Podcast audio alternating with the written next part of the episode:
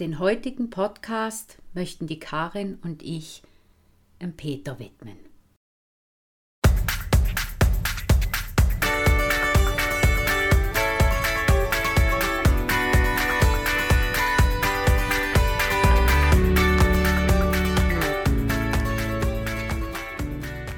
Ich bin die Marion. Ich bin die Karin. Und ihr hört eine neue Folge aus unserer Podcast-Reihe Neues und Altes aus der Gallusstadt.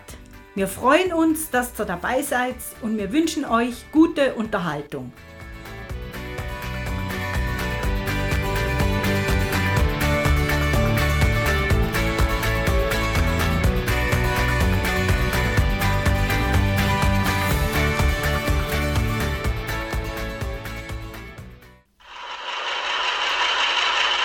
Heute haben wir als Thema die Textilstadt St. Gallen. Wir wollen über die Stickerei reden. Und was man hier im Hintergrund oder schon fast im Vordergrund hört, ist eine Stickmaschine. Und ich muss ganz ehrlich sagen, das geht so nicht. Das ist zu laut. Das, das, das erträgt kein Mensch beim Zuhören. Das müssen wir anders machen. Ja, das ist ein bisschen, wir kommen normal, wir machen das anders. Ja, wir melden uns gleich ja. wieder. Bis gleich. So, nachdem wir nun die Stickmaschine abgeschalten haben. Geil, Karin, das war ja so laut. Nicht war, zum, war ein bisschen zu laut, ja, ja. Nicht um ein ganzer Podcast, ein ganzes Thema zu besprechen. Also, vom Flachs zur Haute Couture, die Textilstadt St. Gallen ist das heutige Thema. Und ich könnte dabei natürlich in der Antike schon anfangen, bei der Seidenstraße, die China und Indien mit Europa verbunden hat. Aber dann gibt es einen Mehrstünder. Einen Einstünder gibt es wahrscheinlich. Mindestens.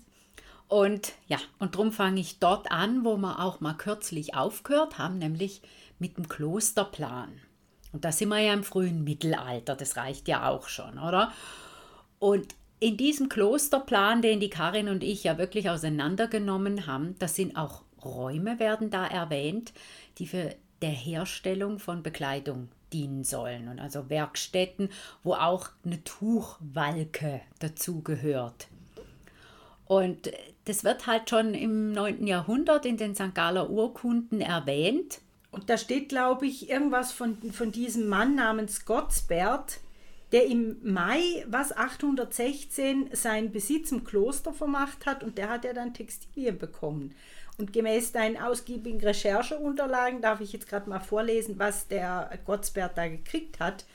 Und zwar ein wollenes Kleid, zwei leinene Kleider, sechs Fußbekleidungen. Also da kann man sich jetzt fragen, ob es drei Paar Socken oder. Ja, ist ja wurscht.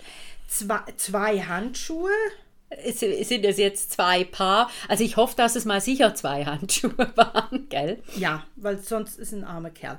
Eine Kopfbedeckung, Bettzeug und alle zwei Jahre eine Wolldecke. Interessant, ne? Ja. Also wir verlassen jetzt das frühe Mittelalter und gehen ins 12. Jahrhundert. Und an dieser Stelle möchte ich sagen, dass ähm, sehr viel von dem, was wir jetzt da besprechen, äh, aus dem Buch ist Textiles St. Gallen, ist vom Amt für Kultur. Und ich habe mir halt den Teil der Textilgeschichte rausgesucht.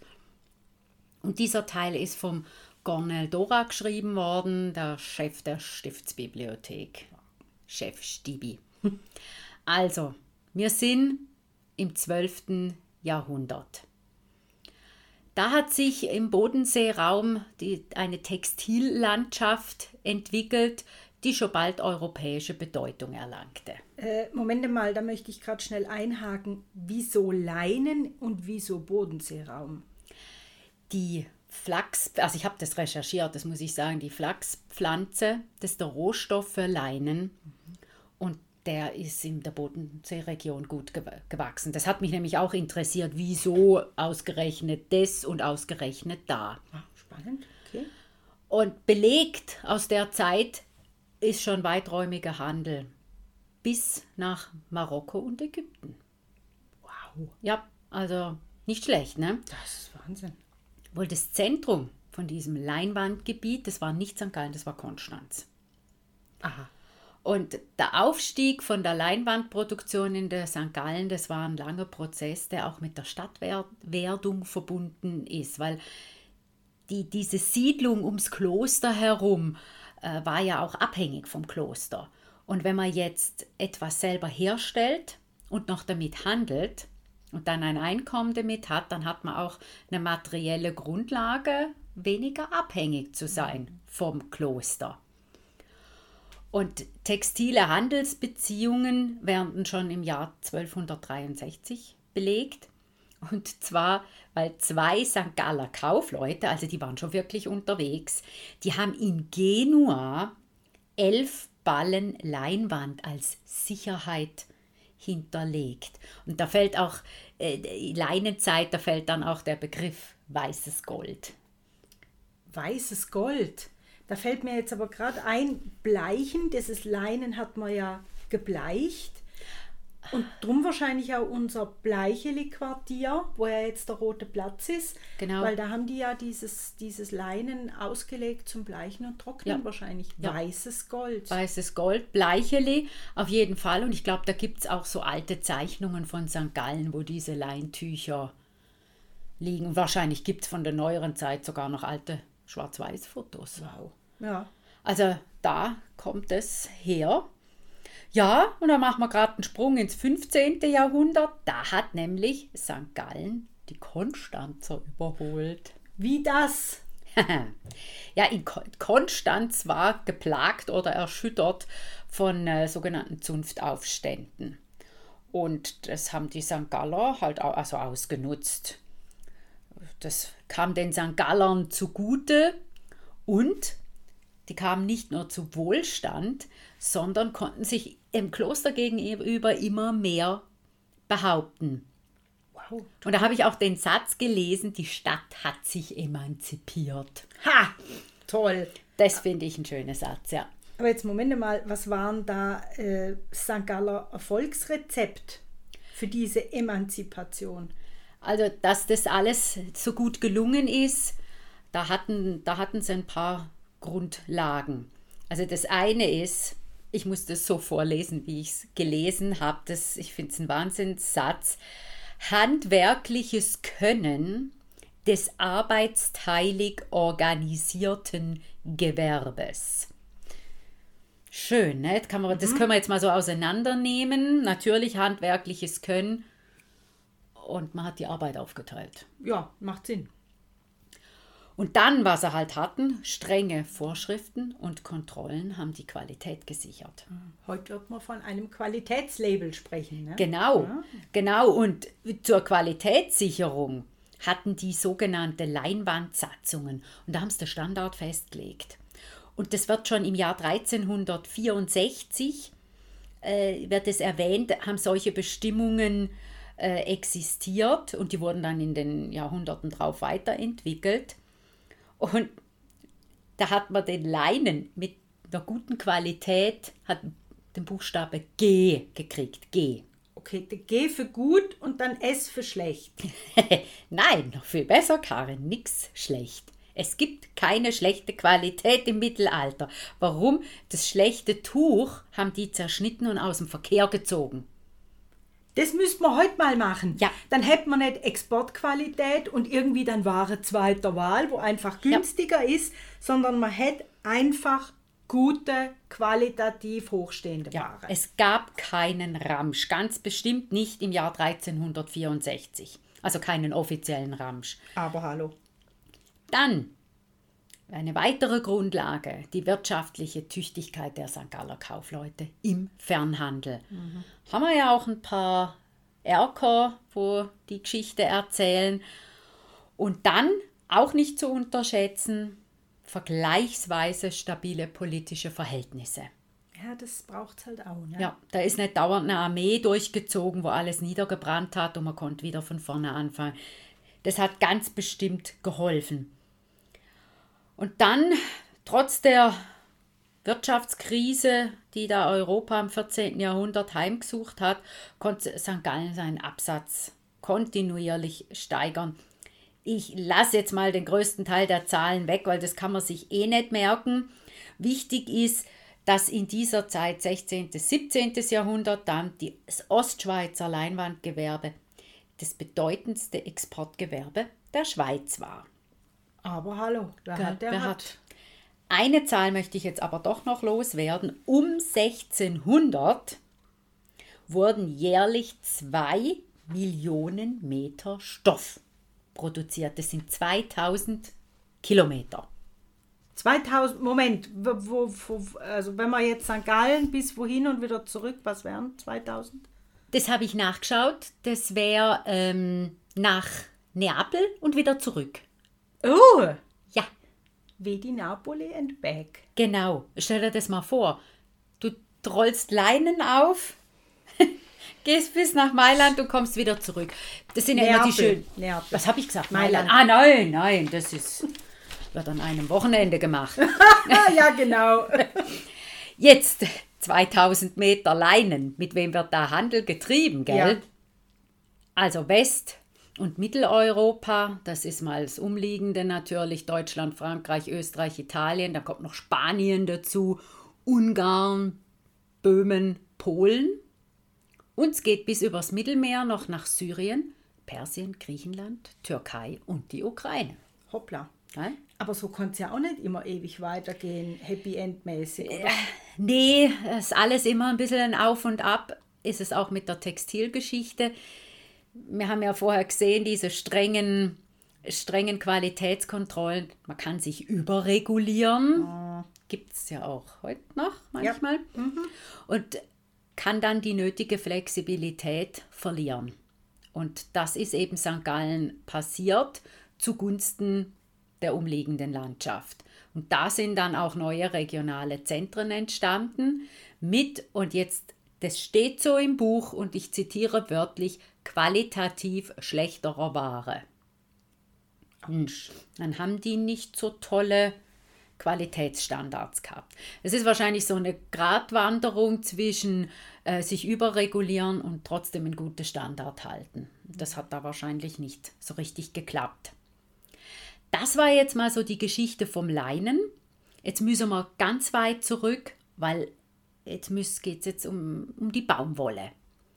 Die Baumwolle, die ist bereits im dritten Jahrtausend vor Christus in Indien verwendet worden, ist aber erst im Mittelalter nach Europa gekommen. Und die war lang im Schatten von Leinwand und Wolle und im 18. Jahrhundert hat dann die Baumwolle von England aus den europäischen Kontinent regelrecht überflutet. Moment, England und Baumwolle. War das, weil die Kolonialmacht waren und Indien eine britische Kolonie? Ja, ich denke, das muss, muss so gewesen sein, dass das via England, also ich denke, Eng- England hat da den Baumwollmarkt wahrscheinlich bestimmt, Mhm. wie du sagst, als Kolonialmacht. Weil die haben ja selber, glaube ich, nicht Baumwolle angepflanzt auf nee. ihrer grünen Insel. So. Nee, das glaube ich auch nicht. Und das Ganze hat natürlich die äh, Ostschweizer Textillandschaft verändert. Grundlegend verändert. Die Baumwollfaser, die ist nicht so stark wie Leinwand, wei dafür aber weicher.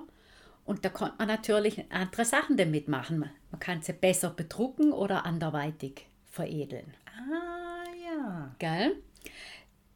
Und in St. Gallen hat man in den 1720ern mit dieser Baumwollverarbeitung begonnen.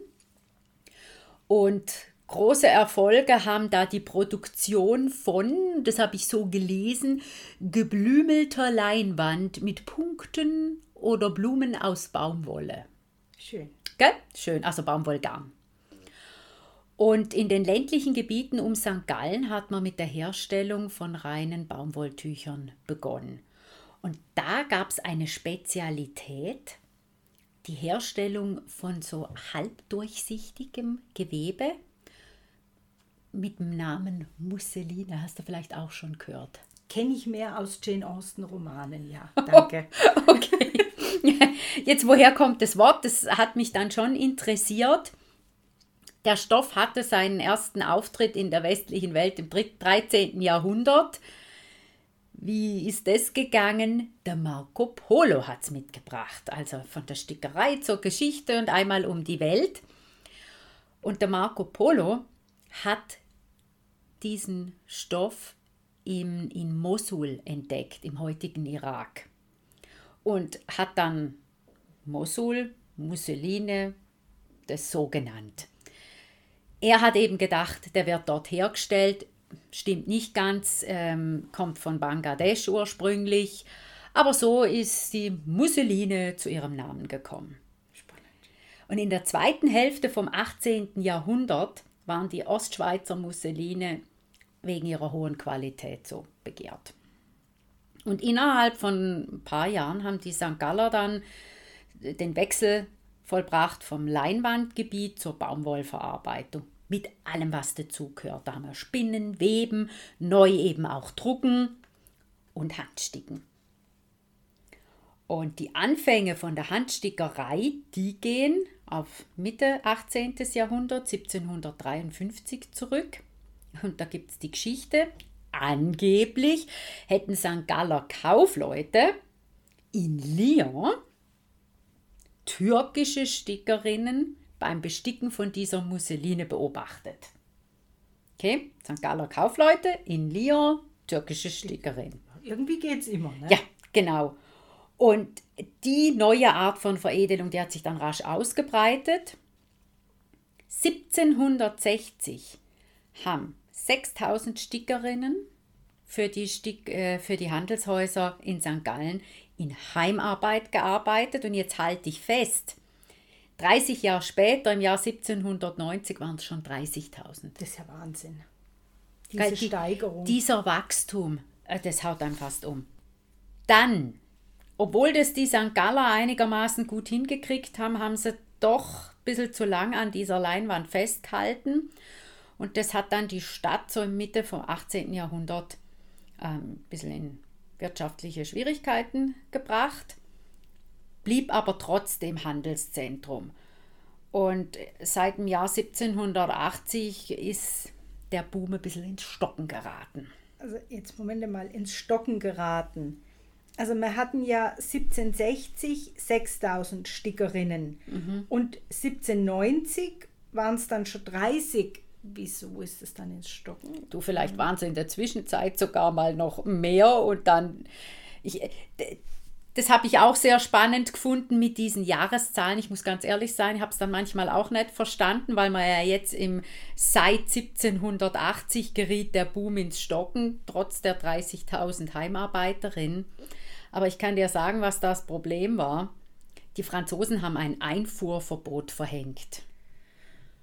Und ah. das hat sich dann halt mal irgendwann wirklich aus, ausgewirkt. Und, und das ist halt heute noch das Problem, die Mode war halt auch ein bisschen dran schuld. Ja, wenn es immer modern ist, dann braucht es keiner mehr Angebot und Nachfrage. Genau, und was dann auch noch dazu kommt, also als wäre das nicht schon genug, die Engländer haben mit äh, industriell hergestelltes Garn verkauft. Und das hat natürlich die Ostschweizer Handspinner unter Preisdruck gebracht. So macht Sinn, ne? Ja. Und äh, von dieser industriellen Revolution war halt die Textilindustrie stark betroffen, das von England aus kommende. Ja, gut, das habe ich mal noch im Internet, habe ich da was mal gelesen gehabt, dass in England ist es die industrielle Revolution, das ist typisch geprägt dann für Großbritannien und sonst redet man ja von der Industrialisierung. Ah, weltweit ist es eher so das ganze Phänomen als Industrialisierung mhm. bekannt und industrielle Revolution von England. Und also so gelesen. So gelesen. Äh, würde auch erklären, warum hier im Zusammenhang mit Großbritannien und der Stickerei auch immer von der industriellen Revolution gesprochen wird. Ja. Und die hat sich natürlich äh, in kurzer Zeit durchgesetzt, diese maschinelle Produktion, und hat alles über den Haufen geworfen. Kann man sich ja denken. Und ich möchte hier nur kurz äh, ein paar Zahlen raushauen. Industrielle Revolution. 1769 hatte James Watt die Dampfmaschine erfunden. Und 1782 haben sie es dann hingekriegt, die Dampfmaschine für Drehbewegungen nutzbar zu machen. Und damit dann eben auch für die mechanische Spinnerei. Und die Schweiz war ja ein wichtiger Produkt, also die Ostschweiz war ein wichtiger Produktionsstandort und trotzdem war das örtliche Gewerbe nicht vorbereitet auf diese industriell hergestellten Produkte. Und darum sind auch diese Handspinner der Ostschweiz waren dann auch die ersten Opfer von dieser ganzen industriellen Revolution. Mhm. Da war ja dann aber auch politisch ganz schön was im Wandel. Da ist ja eigentlich einiges passiert in der Zeit, weil in dem Zug von Einmarsch französische Truppen, Helvetische Revolution, ist ja dann aus Kloster St. Gallen aufgehoben ja. worden. Ne? Ja, du hast recht, da war, da war dann wirklich einiges los. Also diese geschichtliche Parallele, einerseits die Erfindungen, äh, Industrialisierung und andererseits Geschichte, Politik. Und ja, dieses verlassene Konventsgebäude dann äh, wurde dann die Heimat der, äh, der ersten Maschine, die die St. Galler aufgestellt haben. Das war im Jahr 1801. Jetzt darfst du mal raten, wo. Im Konventsgebäude im ersten Stock, wo die Stibi ist. Hä? Also auf dem Stockwerk, wo die Stiftsbibliothek ist, muss so eine Spinnerei gestanden sein. Ist ja und das war die erste in St. Gallen übrigens, hat 120 Arbeitskräfte, vor allem Frauen und Kinder beschäftigt. Das waren dann 37 Spinnmaschinen mit je 207 Spindeln. Also ich kann mir das gar nicht vorstellen. Und jetzt musst du dir noch was vorstellen, das haut einem um. Also die, die, die Maschine steht im, auf dem Stockwerk von der Stibi. Und im Erdgeschoss waren Pferde und Ochsen, wo diese Maschine angetrieben haben Ach. am Anfang. Also ich, ich, wenn, wenn, wenn, die, wenn du das heute da alles rein, ich kann mir es gar nicht vorstellen. Später dann mit Wasserkraft. Ach. Ja, da ist die vielen Weiher in und um die Stadt. Man hätte das ja auch anders machen können, wie die Engländer ähm, und Kohle nehmen. Aber um in großen Mengen Kohlen herbeizuschaffen, solltest du eine Eisenbahn haben und in dem Jahr war das die Gegend hier noch nicht mit einer Eisenbahn erschlossen und daher die Wasserkraft. Ist doch aber klasse. Heute, wo alles wieder von Sonnenenergie und Wasserkraft spricht, wenn wir es gemacht hätten wie in England, wäre auch alles verrußt. Wir hätten die halbe jugendliche Bevölkerung an irgendwelche Staublungen verloren. Ja, genau.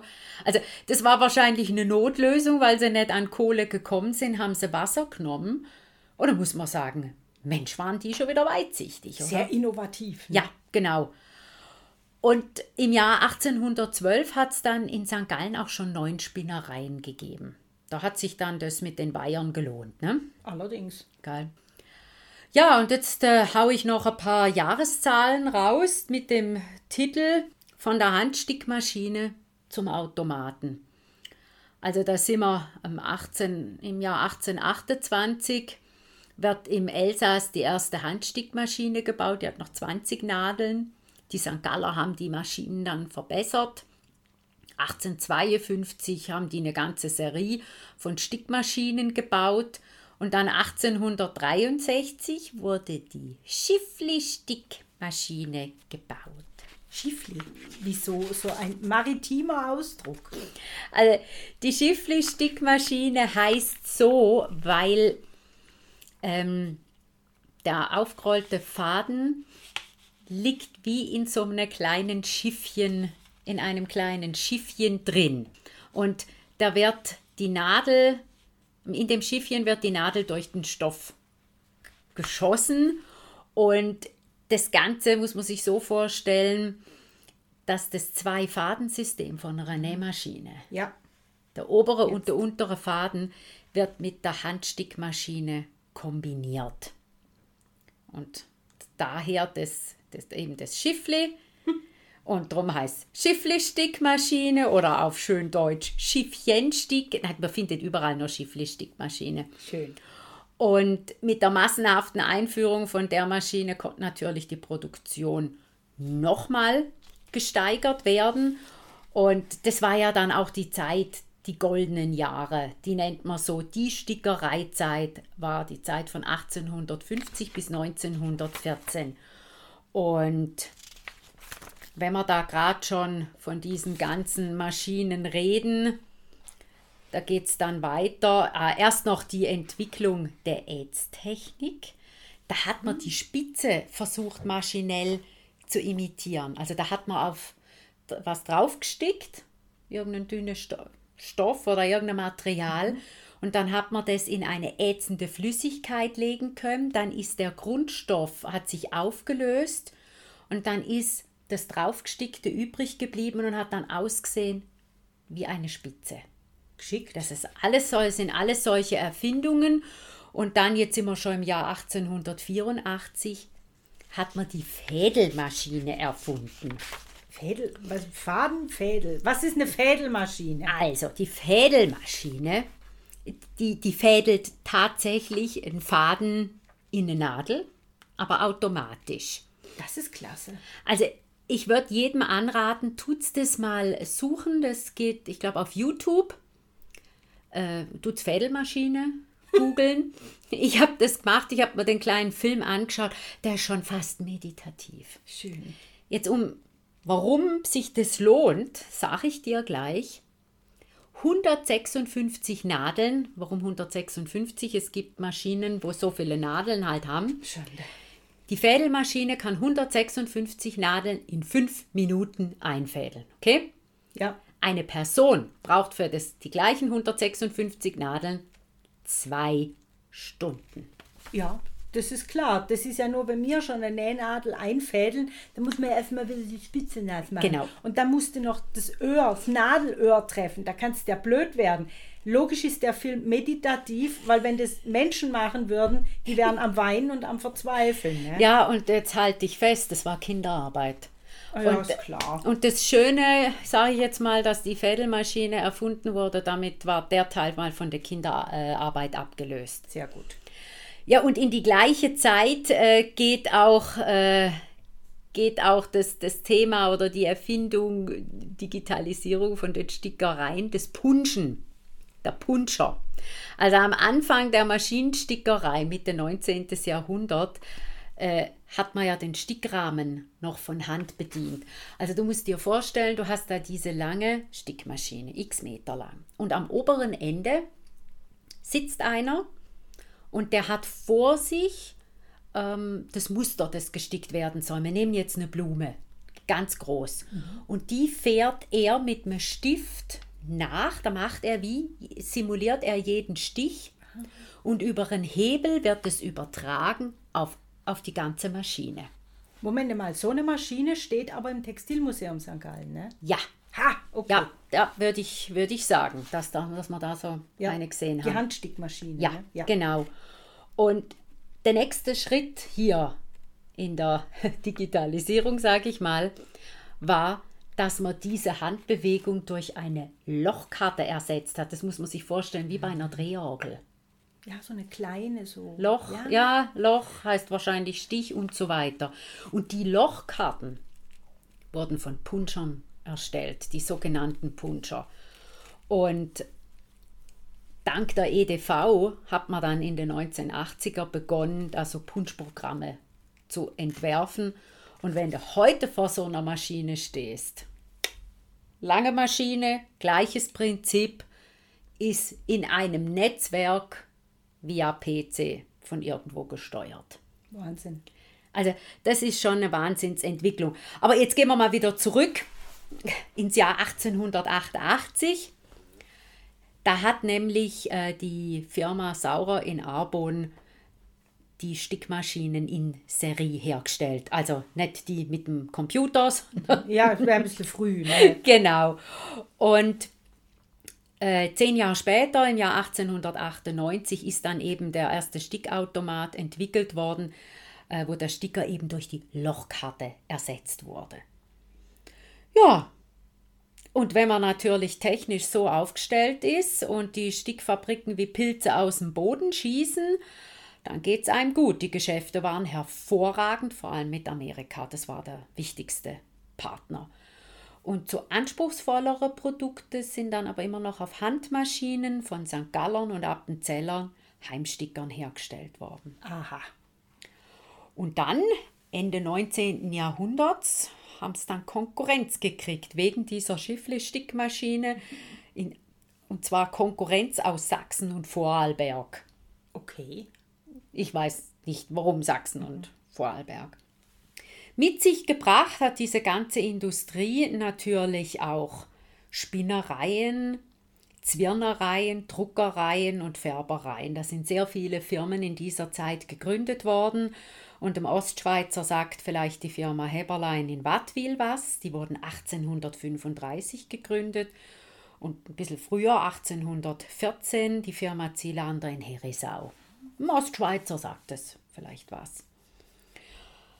Ja, innerhalb weniger Jahrzehnte ist da aus St. Gallen so eine wohlhabende Metropole geworden. 100.000 Menschen haben ihr Geld mit der Stickerei verdient, also rund um St. Gallen rum. Und die Einwohnerzahl, rat mal, rat mal Karin, wie viele Einwohner St. Gallen im Jahr 1850 hatte. 1850. Also jetzt heute haben wir was, die Stadt, was knapp 80.000. Ja, so ein paar Nasen unter 80.000. Okay, paar Nasen unter 80.000. Wenn du sagst, dass dann, ja, ich weiß auch nicht, 25.000. Ja, nicht schlecht. Es waren 18.000. Mhm. Wow. Und dann im Jahr 1910 waren das 75.000. Also Was? 60 Jahre später 75.000 und, das habe ich auch noch nachgeschaut, im Jahr 2017 waren es auch 75.000.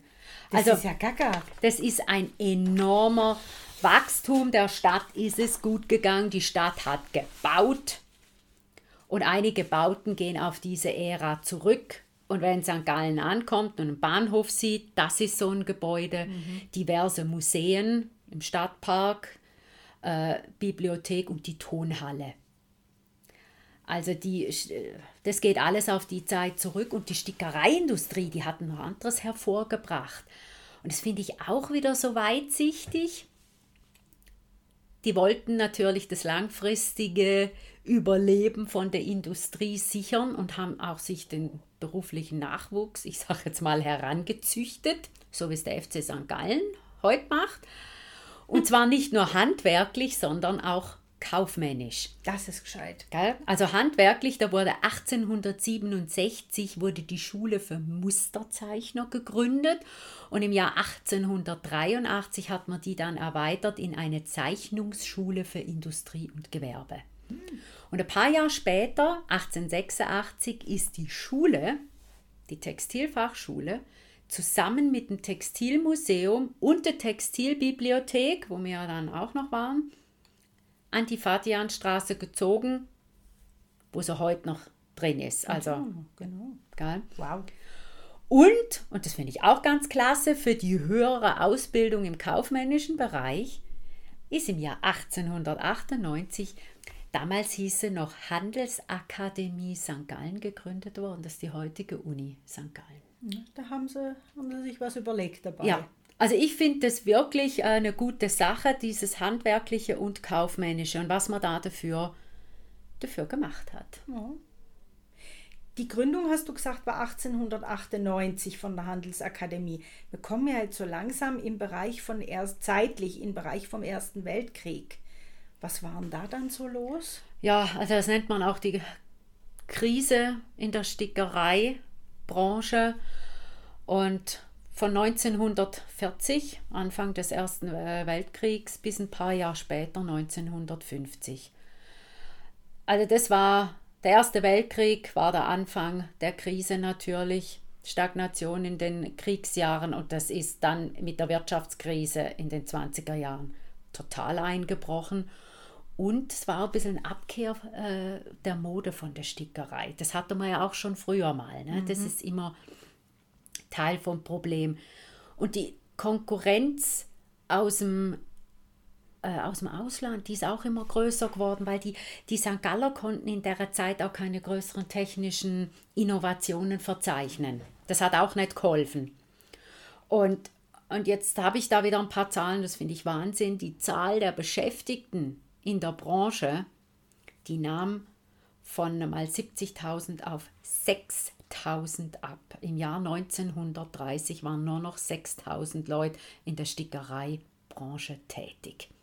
Das ist ja Wahnsinn. Also diese 70.000 1910, das war ja schon, ich will jetzt mal sagen, der industrialisierte Ja, stand. ja, Das ist ja verrückt. das ist verrückt.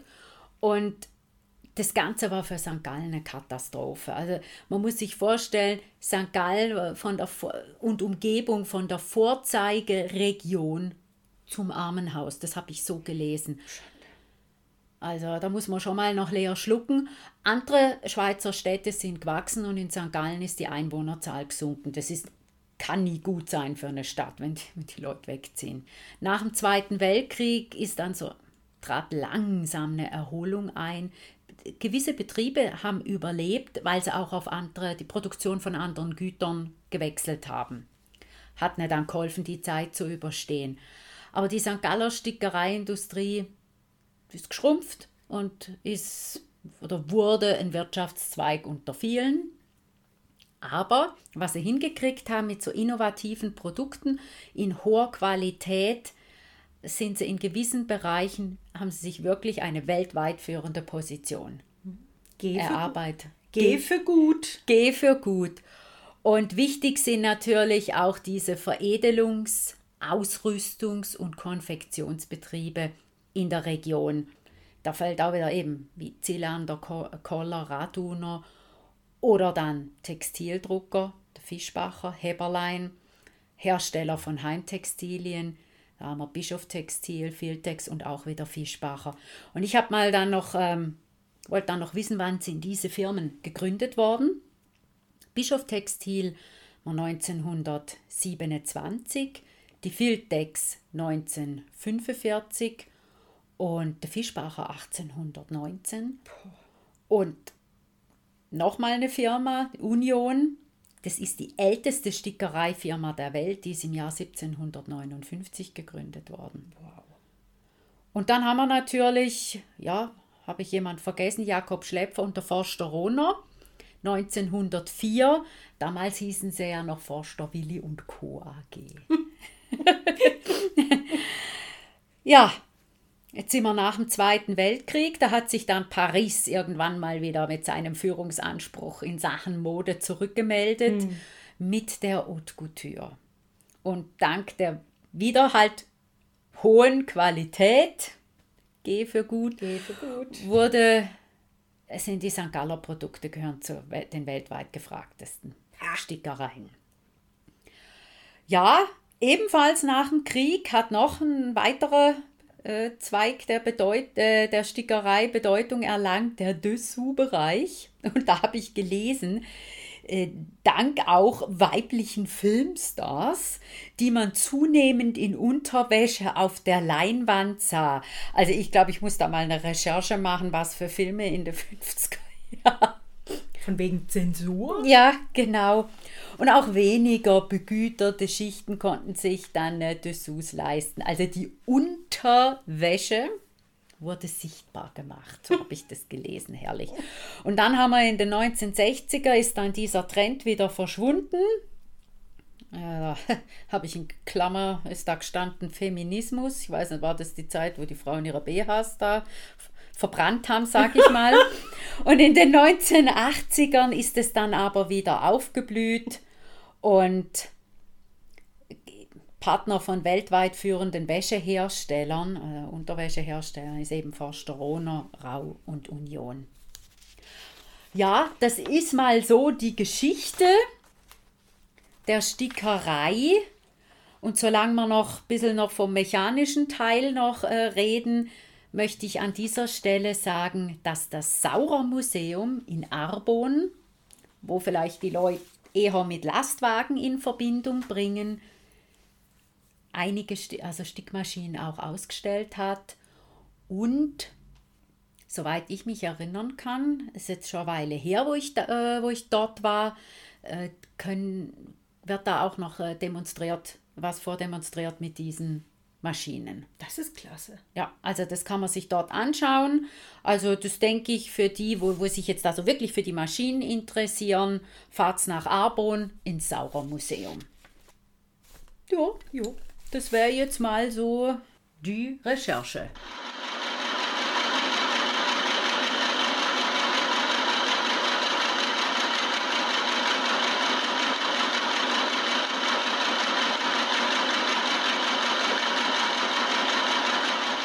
Claudio, du hast jetzt gerade vorm Rattern von der äh, Stickmaschine, deren Ton wir jetzt hier ja wieder reingeschnitten haben, ne?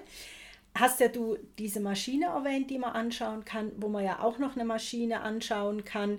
Das ist im Textilmuseum und das möchte man wirklich allen als Ergänzung ans Herz legen. Dieses Textilmuseum. Die Maren hat da ganz toll Recherche jetzt, also wirklich, da ist jetzt so viel Information, aber wenn ihr in St. Gallen wohnt oder St. Gallen besucht, geht bitte ins Textilmuseum. Ja. Wir waren da jetzt gerade neulich, aktuelle Ausstellung mit unseren Eltern. Das ist wirklich toll, weil da steht diese Maschine. Man kann Stoffe anlangen. Man kann erraten, wer diese Stoffe hergestellt hat. Gut, da bist du gut, ich habe da keine Ahnung. Ja, das hat Spaß gemacht, das, den Stoff zu erraten, dass mhm. man sagt, oh, ich denke, das hat die und die Firma gemacht. Mhm. Und so, das hat wirklich Spaß gemacht. Und da steht eine Handstickmaschine. Ja. Ich habe gerade noch schnell äh, die Angaben dazu rausgesucht. Baujahr 1890, saurer Arbon, haben wir es wieder. Das Ding wiegt 1200 Kilogramm.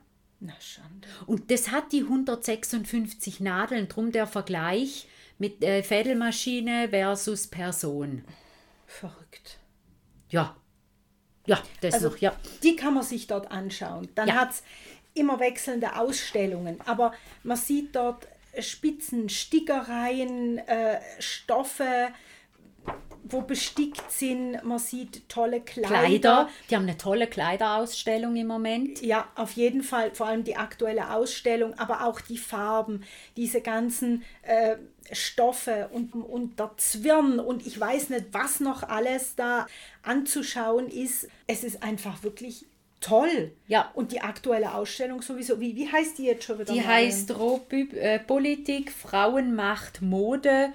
Und also da werden schon tolle Sachen präsentiert. Also ich sage jetzt mal von der Sisi, da ist ein Kleid von der Sisi. Ich glaube, das ist wirklich von der Sisi, das ist eine Leihgabe. Ja, ist eine Leihgabe. Ne? Bis zur Altbundesrätin Doris Leuthardt, wo da auch mal so ein interessantes Outfit hatte.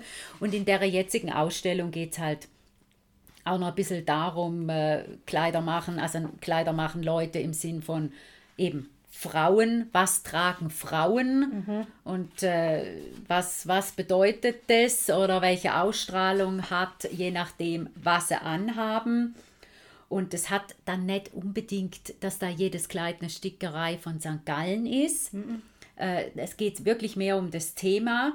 Aber eins ist, wird ganz explizit Ein erwähnt. Ein ne? Kleid wird erwähnt. Soll ich es hier, ich habe das Heft gerade an der Stelle aufgeschlagen. Ja, mach. Unbedingt. Von einer Dame, die wir kennen, die ehemalige First Lady Michelle Obama, hat im Januar, das dürfte 2000 und was gewesen sein dann? weiß nicht, war das 2009? 9, oder? an der Inauguration von ihrem Mann ein Kleid getragen. Ihr erinnert euch vielleicht, ein zartgrünes Kleid, das war aus St. Galler Spitze. Es war kein Designer von St. Gallen, es war ein aus Kuba stammende Designerin Isabel Toledo, aber die hat eine St. Galler Spitze benutzt. Und die Firma, wo das hergestellt hat, die war ganz schön erstaunt, wo sie das gesehen haben. Das ist doch klasse. Oder? Also das ist mal ganz sicher von St. Gallen. Und was, was halt auch noch äh, schön ist in diesem Textilmuseum, da ist ja auch die Textilbibliothek integriert. Die hat ja eine eigene Geschichte, das würde jetzt den Rahmen sprengen vom Podcast. Die wurde schon sehr früh bei der Entstehung natürlich, 1800, was ich da gesagt habe, 83 oder so, ist die schon ins Leben gerufen worden. Da kann man wie in so Musterbüchern mhm. blättern. Und ich denke, dass das über die Jahre hinweg immer eine Inspiration war für Zeichner Textilzeichner. Ich denke, ist es auch heute noch. Könnte ich mir auch vorstellen, ja. ja. Und dann haben sie noch einen kleinen, einen kleinen Laden, wo man sich auch noch ein paar Sachen kaufen kann. Ein kleiner, feiner Laden, ja, ja. genau.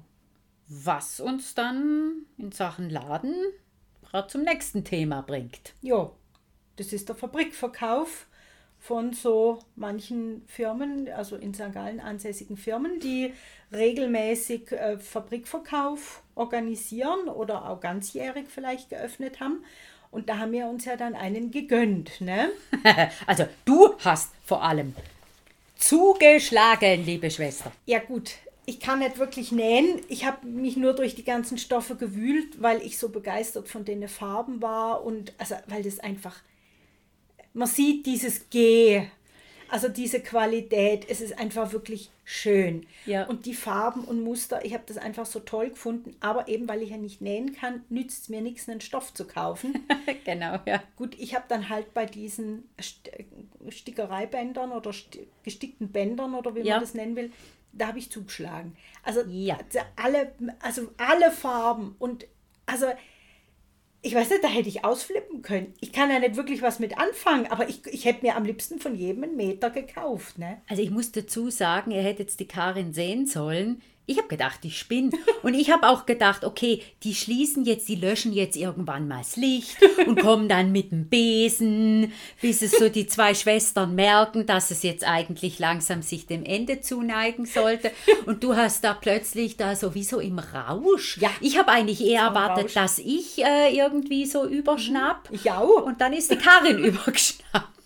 Ich nehme von dem noch einen Meter und von dem noch einen Ja, Meter. Aber ne? du machst ja jetzt auch was damit. Du hast jetzt Pläne. Gut, du hattest ja damals schon ganz klare Pläne. Ich habe dann also wirklich feststellen müssen, ich kann das nirgendwo auf meine Kleidung irgendwie äh, anbringen, dass das wirklich noch hübsch aussieht.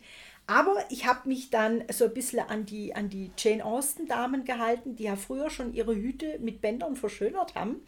Jane Austen hast du Ich heute schon mal wieder, ja, erwähnt. zum Ja, zweiten Mal, wenn es halt um sowas geht. Ne?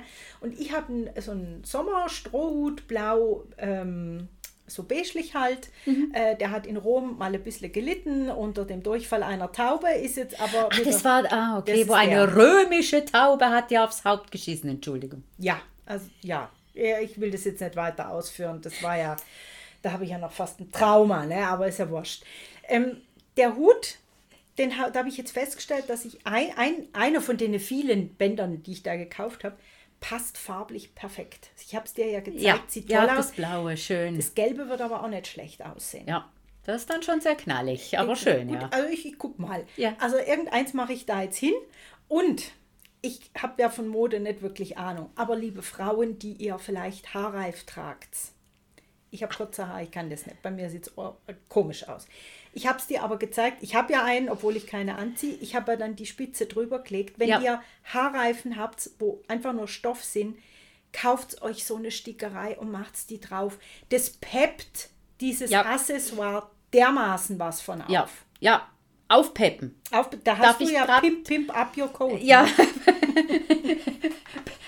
Pimpt ab mein Übergangs, Übergangsmantel, der ist grau.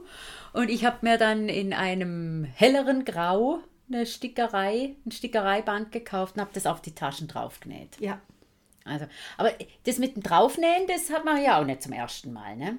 Nee, da hast du ja Übung. Also ne? ich muss sagen, ich habe vor ein paar Jahrzehnten, kann man schon bald sagen, habe ich mal im Büro äh, von einer Stickereifirma gearbeitet. Das, ich sage den Namen, das war, heute ist es Forsterona, damals war es eben noch Forsterwilli. Und Co. AG. Nein, Ah, ja, nicht. Nee, ich, ich weiß es nicht mehr, aber es war nicht 1904. Entschuldigung. Es war ein bisschen später. Und wir Angestellten, wir durften immer schon am Freitag, äh, kurz nach Mittag, schon in die Räumlichkeiten, wo der Fabrikverkauf stattgefunden hat. Und da haben wir da schon immer zugeschlagen. Und da habe ich mir mal ähm, ein Band gekauft, das war Samt bestickt. Und ich habe vom Herrn Papa so ein Jackett Also Tw- ja, Tweed-Jacket ja, das, das ne? war auch so Ah. grau, dunkelgrau, hellgrau. Da habe ich erstmal die Knöpfe ersetzt durch goldene Knöpfe. Und dann habe ich auf den Kragen habe ich die Stickerei drauf gemacht, die schwarze. Und ins Brusttäschle ein, ähm, ein Taschentuch, wo auch Stickerei oder Spitze außenrum war. Und dann hatte ich so eine, eine weiße Bluse an mir, den hat man Mozart-Bluse Ah, genannt ja, mit so Rüschen, ne? Ja. mit Rüschen. Und ich hatte dann, ich hatte eine Lederhose dazu an. Ich, ich, es war so ein bisschen Schick. verrückt, ja. Und da weiß ich einfach, das hatte ich im Büro an. Wir haben da alle ein bisschen gesponnen. Also muss ich ehrlich sagen, da waren in dieser Firma die Sekretärinnen und, und, und wir alle, wir haben uns da immer also vor allem, wenn dann noch irgendein Modedesigner gekommen ist, als würde mir dem begegnen. Wir haben uns immer alle in Schale geschmissen. Im Büro nebendran von Verkauf, äh, Abteilung, ich glaube, das war sogar Haute Couture, Frankreich, Frankreich, Italien, die Sekretärin, die hat immer so klasse ausgesehen. Die hat eben auch eine Mutter gehabt, die Schneiderin war wie unsere Mutter und dann die ist immer wie aus dem Ei gepellt. Auf jeden Fall, ich hatte dieses ähm, Jackett an und dann kommt eben einer der Forster, Gebrüder Forster rein ins Büro und der guckt mich nur so an und sagt, so, Teile von ihrem Outfit kommen mir bekannt vor. Das ich sehe mich heute noch. Was ich natürlich auch immer gemacht habe, ich hatte immer eine Idee für ein Kleid. Mhm. Und dann bin ich äh, den Fabrikverkauf, dann habe ich immer ein schönes Handtuch gekauft, das schön bestickt war. Mhm. Und dann den Stoff. Und dann bin ich heim und habe ich zur Mami gesagt, schau mal, Mami, ich habe dir dann ein schön besticktes Handtuch mitgebracht. und dann hat sie schon immer gesagt, okay, was willst du dafür? Das war immer das Bestechungshandtuch. Das Bestechungshandtuch. Und dann bin ich mit dem Stoff und meinen Ideen gekommen und unsere Mutter, die ähm, hat ja auch eine Ausbildung gemacht für äh, Schnitt, Schnitte ja. gestalten. Mhm. Das heißt also, ich konnte irgendeine Idee zeichnen und die Mami konnte ein Schnittmuster machen und hat es dann auch gerade genäht. Unglaublich, ja. Und das war die Zeit, wo die örtliche Tanzschule regelmäßig ihre Bälle veranstaltet hat und da ist man auch noch an besagte Universität, an den Uniball, hat man ein Kleid gebraucht. Ja, schönes und, Kleid, ne? Und da habe ich ein paar ganz verrückte Sachen vom Stapel lassen. Und an eins erinnere ich mich noch, dieses Royal Blau bestickt mit Blau. Und das hatte an einen Ball von der Tanzschule, wollte ich das anziehen. Und der Tanzpartner von mir damals und ich, wir haben diese lateinamerikanischen und Tango so gern getanzt. Ich oh. weiß nur, dass oh, die Mami dann ziemlich äh, lange Schlitz in das Kleid reinmachen musste, dass ich tanzen konnte. Das ist auch noch so eine Erinnerung. Naja, also, dann das ist die Müsterle. Schön. Aus äh, Fabrikverkauf und Co. Ja. Ja. Und geht's da mal hin, ihr flippt's aus. Ja. Genauso wie mir, garantiert. Ja. Und vielleicht habt ihr auch eine Mami, die schneidern kann. Und dann tut sie sie bestechen mit einem schönen Handtuch. Genau.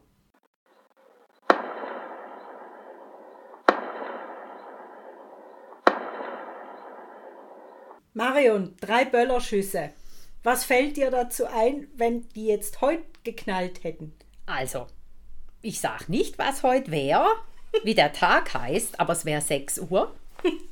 Die Sonne würde scheinen und es wäre warm.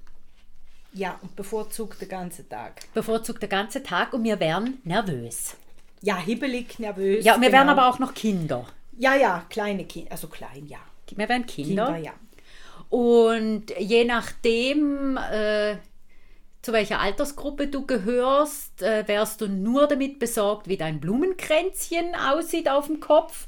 Und wenn du ein bisschen älter warst, dann warst du auch noch besorgt, wie dein Blumenkörbchen aussieht. Mhm. Da hat man doch die Blumen in so komisch, komisches grünes Zeug so, reingesteckt. Genau, ja, damit sie ein bisschen länger frisch bleiben. Ja, und für alle, die es noch nicht erraten haben, wir reden vom Kinderfest. Vom St. Galler Kinderfest ist die Rede. Ja, das geht morgens los mhm. mit Böllerschüssen, nervösem Blumenrichten und sich anziehen, versammeln auf dem Schulhof. Mhm. Und da geht es durch die ganze Stadt und mittags gibt es dann die größte St. Galler Bratwurst, die St. Mhm. Gallen zu bieten hat. Die Kinderfestbratwurst. Ja. Gefühlt, gefühlte 500 Gramm für ja. Es sind nur 230, ja, aber, aber gefühlt, irgendwie gefühlt halbes Kilo. So, ja, wie kommen wir jetzt zum Kinderfest? Gute Frage. Ich sag's euch gleich, weil man nämlich so sagt, dass das Kinderfest und die Textilindustrie miteinander verbunden sind. Ich habe das jetzt mal recherchiert, ich wollte es genau wissen. Also, das Kinderfest ist 200, fast 200 Jahre alt, ist eine feste Tradition in St. Gallen hat 1864 aber einfach nur als Jugendfest begonnen. Entschuldigung, wenn ich dich korrigiere. 1824 hast du aufgeschrieben. Was habe ich gesagt? 64. Ach du lieber Himmel. Macht nichts, aber dann wären es nicht wirklich 200. Oh, stimmt. Dann hätte man Zuschriften gekriegt. Oh, vielleicht äh, einmal. oh, oh, ja. Vielleicht sollte ich extra mal ein paar Fehler einbauen, damit es ein paar Zuschriften gibt. Okay, Entschuldigung, dass ich hier unterbrochen Nee, das ist wunderbar. Also dieses Jugendfest von 1824 äh, geht auf ältere Festbräuche zurück. Also ich habe da das äh, etwa Gregorius- und Rutenfest gefunden. Und bis 1909 haben eben auch Karte Ka Kardetten, Kadetten und die Artillerie am Umzug teilgenommen. Okay. Darum die morgendlichen Böllerschüsse mit einer alten Kanone. Ah, jetzt macht Sinn. Ja, klar. Oder klar. jetzt, also da machen dann ein paar Sachen Sinn. Jetzt, die Grundstruktur vom Anlass, die ist eigentlich schon lang die gleiche. Da gehört ein Festzug durch die Innenstadt bis zur Festwiese. Das ist die Kinderfestwiese. Und genau drum muss das Wetter stimmen. ja, Es muss ein schöner, warmer Tag sein. und sonst ist dort Matsch und Morast. Ne? Genau. Und die Kinderfest Bratwurst, die wurde 1830 eingeführt. Das ging ja schnell. Und also auch wenn der Ursprung vom Kinderfest nicht unmittelbar mit der Stickereiindustrie zusammenhängt, die Stickerei spielt eine wichtige Rolle, weil schon damals 1824 prägte das bestickte Weiß die Festkleidung. Und um die Jahrhundertwende stand dann die Präsentation von diesen einheimischen Textilprodukten im Mittelpunkt. Und es war auch noch so, wo wir Kinder waren. ja. Und dann hat es mal eine Phase gegeben, äh, wo die Emi klein war. Da habe ich die Stickerei irgendwie gar nicht wahrgenommen. Die war irgendwie nicht mehr wirklich präsent. Ja, außer ich glaube, äh, das waren dann schon ältere, wo von irgendeiner, ich glaube von der Textilfachschule. Ja. Die waren dann, die hatten noch ähm, schöne bestickte Kleider an, aber beim Rest hat man es nicht mehr gesehen. Aber Gott sei Dank hat dann im Jahr 2015 äh, wurden die Bande zur Textiltradition wieder stärker geknüpft. Und Textilfirmen aus der Region helfen da auch den Schulen aus bei der Festbekleidung und auch bei den Aufführungen. Das ist klasse. Und das Textilmuseum, besagtes, hat im Jahr 2015 auch eine Ausstellung diesem Kinderfest gewidmet. Und eins möchte ich noch schnell loswerden. Kinderfestwiese, schönes Wetter, ist sowas, wo der Nicht-St. Galler nicht nachvollziehen kann. Weil in anderen Schweizer Städten finden Feste an einem fixen Tag statt. Das Knabenschießen in, wo ist das? Zürich. Zürich. Das ist Bergsee, einfach an dem Tag. Ja. Schluss aus. Ja. Und in St. Gallen kann das nur, es kann nur stattfinden, wenn schönes Wetter ist, wegen der Kinderfestwiese. Und da ist ja dann auch dieser Spruch, den jeder St. Galler kennt, das könnte man, das ist ja, glaube ich, auch sogar der Slogan, es ist oder es ist oder es ist nicht. Ja. Weil wir kennen das noch aus der eigenen Kindheit. Da heißt dann vielleicht, okay, es ist für nächsten Mittwoch angesetzt und am Montag wird dann entschieden, dass es nicht ist. Oder es heißt am Montag es ist und dann am Dienstag ist es und am Mittwochmorgen wir da nicht irgendwo anrufen können. Es war eine Telefonnummer und die, äh, die Stimme dieser Dame oder die Dame hat dann gesagt, oder das, beziehungsweise das Band, das Kinderfest findet statt. Oder das Kinderfest findet nicht statt. Stadt. Und das war halt immer eine Aufregung und da gibt es Kinderfeste, die wurden ein halbes Dutzend Mal, wenn nicht noch mehr, ein Datum festgelegt und das ist immer wieder verschoben worden, dass wir eigentlich schon alle Angst haben, das findet nicht mehr statt, weil es muss ja vor der Sommerferien stattfinden. Also immer ein Zeug mit diesem Kinderfest. Kannst du dich noch an deine Kinderfestkleider erinnern, die du anhattest? Wie es genau ausgesehen hat, nimmer. Weißt du nimmer? Nee. An mein erstes, wir haben ja beide in der ersten und in der vierten Klasse teilgenommen. Ja, ja. Und ich weiß noch, mein erstes, also in der ersten Klasse, das war auch weiß und hatte rote Rosenknospen. Ach, schön. Ja, an das kann ich mich noch gut erinnern. Ans zweite auch, aber das hatte dann mehr so Träger und auch so Stickereien drauf. Das waren mehr so ein bisschen Ornamente. Das war ein bisschen Ah, dickerer okay. Stoff. Aber an das erste, das waren so rote Rosenknospen. Das. Schön. Ja. Also ich müsste einen der alten, kann ich schon sagen, super, Vielen, vielen. alten äh, Super 8 Filme, wo unser Herr Papa gedreht hat, weil ich weiß von meinem ersten kind, äh, Kinderfest, wo ich in der ersten Klasse war, da ist er mit dem Umzug mitgelaufen, rückwärts mit seiner Super 8 Kamera. Ist alles festgehalten. Also, nee, fetter der Klamotte, ehrlich. Ja, ich müsste das anschauen und ein paar Fotos und dann wüsste ich vielleicht wieder, wie das Kleid genau ausgesehen hat. Das machen wir. Das machen wir. Machen wir. Ja, also dann verabschieden wir uns, weil wir jetzt alte Filme anschauen gehen. Genau. Ah, das ist eine gute Idee. Ja. Ja, das machen wir jetzt. Also, wir verabschieden uns. Ciao zusammen. Ciao zusammen.